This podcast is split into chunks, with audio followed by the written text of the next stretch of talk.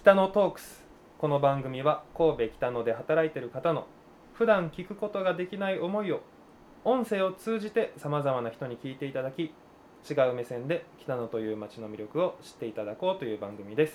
第38回ボリューム2今回も風緑の館の館長明星守さんに出ていただきます。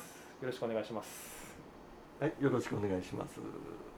前回あのずっとお話を聞いてて思ったことが一つあるんですけどはい、かなり建物のことについてお詳しいんですけどもともとお好きだったんですかそういうの嫌いじゃないですよね、そういう時。ああ、ね。はいはい、勉強されたりとかえー、もうありますけれども、はい、はい、えー、まあ、あの、私ここ来る前ずっと学校で教えてまして。学校？はい。学校からはい、風緑の館にそうです。来たはいということですか、どういう学校に行かれてたんですえー、ずっとあの、えー、専門学校で、かはい。あの、デザインアートデザインアート、はい。あはあはあはあ、の方、はい、そっちの方を。なぜか。じゃあもともとはそういうデザインやアートの道を目指されてたっていうことですそうですね。まあ、め今もそうですけど。かはい。はい。まあその延長上で仕事でさせていただいてるそうなんですことですね。なるほど。デザイナーそうですね。デザインアートって言ってもいろんな分野があるんですけど、はい。明星さんはどういうデザインアートに行かれたんですか？えー、と基本的にはまあ全般というとあれなんですけれども、はい。まあ主にはグラフィック系が中心ではあるんですけれども、うーん。絵画的なこととかイラストだとか、はい、あと写真映像とかそういったものも含めて、全般を。全般ですね。まあ神戸ともずっと関わり合いを持って結構仕事30年ぐらいうん。ありますかね、うん。関わってやってますね。30年ですか、震災の前からですね。そうですね。震災の前ですよね、ねそれまでは愛媛いやいやそれまでも一緒です。はい。大阪でもあの、えー学校行ってたんですけれども、はい。うん。そうなんです。えそもそも目指された理由っていうのは何かあったんですか？そのアートの。方やっぱり一番好きだっていうだけでしょうね。うーん。うん、なんとなくね。まあ自分でも作品作るんですけれども、はい。まああのそれ以上にだんだん下の人にも、えーこうそれで何か伝えていくことっていうのはやっぱりいろいろこうありますから、うーん。うんやってる時っていうのはなんかまあ諦めたりとかね、はい。まあ別に自分だけ分かってたらいいやみたいな時もあったりしましたけれども、えーやっぱりちょっとこれは言っとかないとダメだよねとうんうんかね、うん。思う時もあるし、はい。まあ、これは別にあの学校だけじゃなくても同じ話なんですけど。多分仕事でやってても後輩が入ってきたら、はい。うん、指導もするでしょうしね、うーん。まあここはこういうふうにしてねなんていう、えールールとも含めていろいろあると思います一アーティストとしてけどね。思ってた時期とうん教える側の立場になった時でうん。ちょっと違いはあると思うんですけど、教える側の立場になって下の子だったり生徒に指導する際にうん。困った点だったりうんこう気をつけていた点とかってありましそうですね。あのしつこく言い続けることですよね、たああ うん。はい。うん思うのがね、はい。うん、で1回より2回2回より3回じゃないんですけど、また言ってるわみたいな話なんですけどね、はい。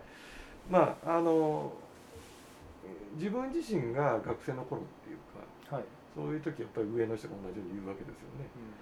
うまあそれはすごく教訓めいたこともあれば世の中っていうのはこうだよみたいな、うん話なんですけれどもだんだんそれが自分が気が付いたらこう立場が変わっていくじゃんないですか。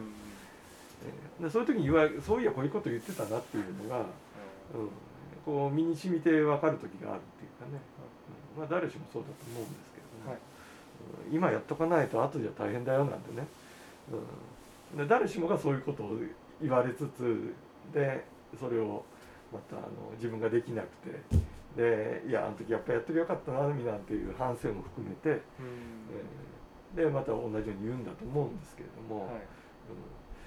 うん。あの一時多分そういうのが世の中っていうのがあのだんだん言うのが面倒くさくなってきて言わなくなってる時なんていうのはあるの、はい。あったのかなっていうのも思うんですよ。うん。でうまくそれが伝わっていってないくてあのまあ世の中に対してやっぱりそこのところがこううまく機能してなかったりとかそういうこともやっぱあるのかなっていう。だからこれはやっぱりあの年取ってくるとみんな一緒だと思うんですけれども、はい。ちゃんとやっぱり言わなきゃいけないっていうのはね、うん。うん、言うのってしんどいじゃないですか、そうですよね。うん。うん。言われる方も嫌だしね。いいことなら別なんだけど、うんまあ特に最近はあの褒めて伸びるっていうかね。はい。まあそういうことも多々あると思うんですけど。うん。逆ももちろんあのあると思うし。でまあ日本人の気質に合ってるかどうかもあると思うんですけれども、はい。それ自体は。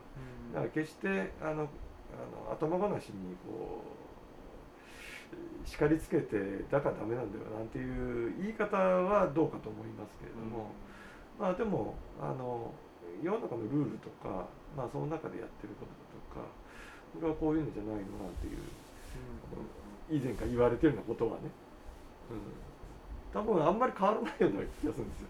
うん。本質的には。はい。大人が子供に対して言う教えること知らないことがあればじゃあ伝える、うん、で逆に分かんなかったら聞く。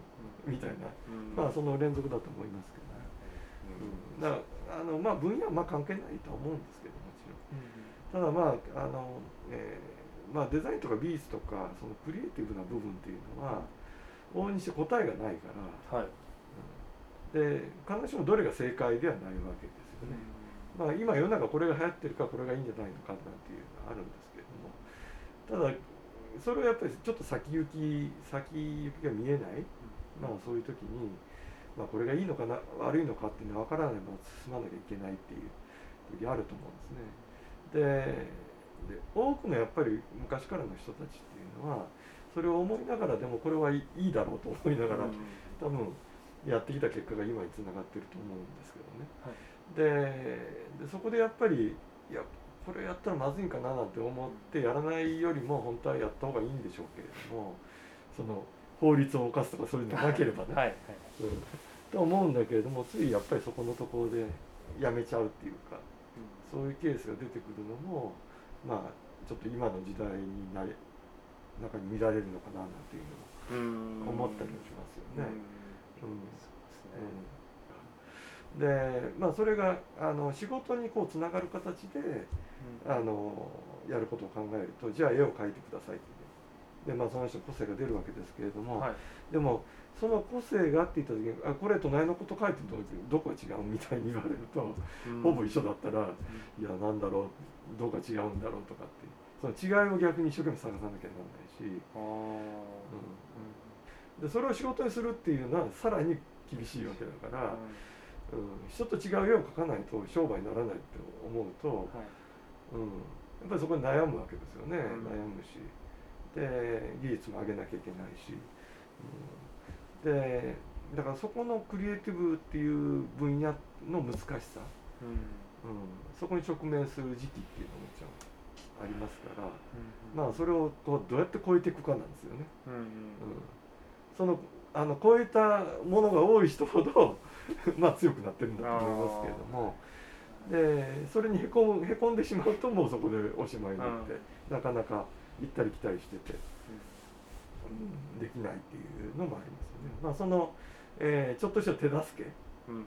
まあ僕らはなそれでちょっとお尻をキュッと押し上げたりとか、一段登ってみろよっていうね、挑戦してみたりとか。うん、そういうことはあの頑張ってやってよっていうのはありますよね。もしその今先生の立場であるとしてうん。その生徒にこうなんでしょうね、まあ、こうだよ。一言言うならどんな言葉をかけますか？ひ 一言？一言一言だけです、なんでしょうね、うん。うん。いやあの自分を信じたらぐらいですよね、うん。意外と考えてることって間違いじゃないよっていうことが意外と多かったりすると思うんですよ。はい、だから一回やってみたらいいんじゃない？感じかなと思うんです。ね、まあこれは多分仕事でも何でもそうだと思うんです。けど上司が OK って言わないと、まあ、もちろんできないとかっていうふうにたくさんあるんですけれども、はい。うん。まあちょっと自分の思ったことを一回具体化してみるとかなんかがあると、まあ、意外といけることっていうのはあるんじゃないかなという思いますよね。うんまあ、だからそういう言い方すると上に立つ人はどれだけ度量があるかですよね、まずね。ああう上側は。上側はね、はい。うん。やりたいっていうことを一回やらせてあげれるその余裕があるかとか、うん。うん。まあ、今のこういうコロナの時期になったりとかいろいろあるとその辺難しいことたくさんあると思うんですけどね、うん。もうあのいやもういいもうそれやって俺がやった方が早いみたいなね大人が子供がやってることをもう手出してしまうみたいなのと一緒で仕事の中でもそういったことが結構やっぱりやっぱり現実的にあるんじゃないかなって。もう俺がやった方が早いしお金もかかりそうだからいいいいみたいなね、うん。まあそれを怒鳴りつける人もあれば黙って自分でやっちゃう人もあればスタイルはいろいろでしょうけどね、うん。でもそこにちょっとあのしチャレンジさせるっていうか失敗してもまあなんとかリカバリーできるかなっていうのがどこかっていうのを思いながらやれる方が上にいる、えー会社の 皆さんはですね。うん。非常に幸せなんじゃないかなという。会社も学校ももう一緒ですよね。一緒だと思います。そういう。ねまあ世の中はそうだとうん思います、うん。多分やったひょっとしたらミスしたらこれやり直したら作り直したらあとまた10万かかるなとかね。うん。そういうこともあると思うんですよ。うん、で余裕のあるとこだったらちょっとまあ一回やらしうまくいったらあれだし、失敗したらもうそれがあの勉強代だと思えるかっていうね、うん、ところあると思う。まあそれが高いか安いかは別ですよ、はい。うんうん。そういうのもあると思うし、うん、でまあ金額ではない部分時間的なものでこのロスはお金はあれなんだけど時間的なロスがちょっときつくなるなとか。まあここまでだったら待ってやっても大丈夫かなっていうまあ締め切りって大体そうですよね、そうですね。うん。じゃあ明日までちょっと考えておいてって言って、本当は今日なんだけどまあ明日聞いてなんとかあとちょっとこっちで頑張ったらいけるかとかね、うんうんうん、そのさじ加減なんか。その余裕のないところはもう今日だと今日でもうあと1時間しかないから、うん。もうできんかったらもうアウトやでみたいなね。あ、そうですよね。うん。でもアウトかもしれないけどちょっと余裕があるみたいそうですね。表現者からしたらまあ時間っていうのはうん。すごい大変なな、ものだと思いますね、うん。うん。なので、う んまあ、失敗もうそれでも失敗トライアンドエラーを繰り返していって、うん。人は成長していくと思うので僕も同僚のうん。大きいうん。人になれればいいかなって それをどうやってリカバリーするかっていうのがねそうですよね。大事だから。まあそれはそれで上に立つ人はその方策もある程度頭の中に入れとかないと、そうですね、うん大丈夫だよってやって全然あかんやんっていうね。それじゃ困るんでしょうから、うんそうですえまあ、そろそろお時間なのでまはい。た次回につなげたいと思います、ありがとうございました。はいどうも。はいありがとうございました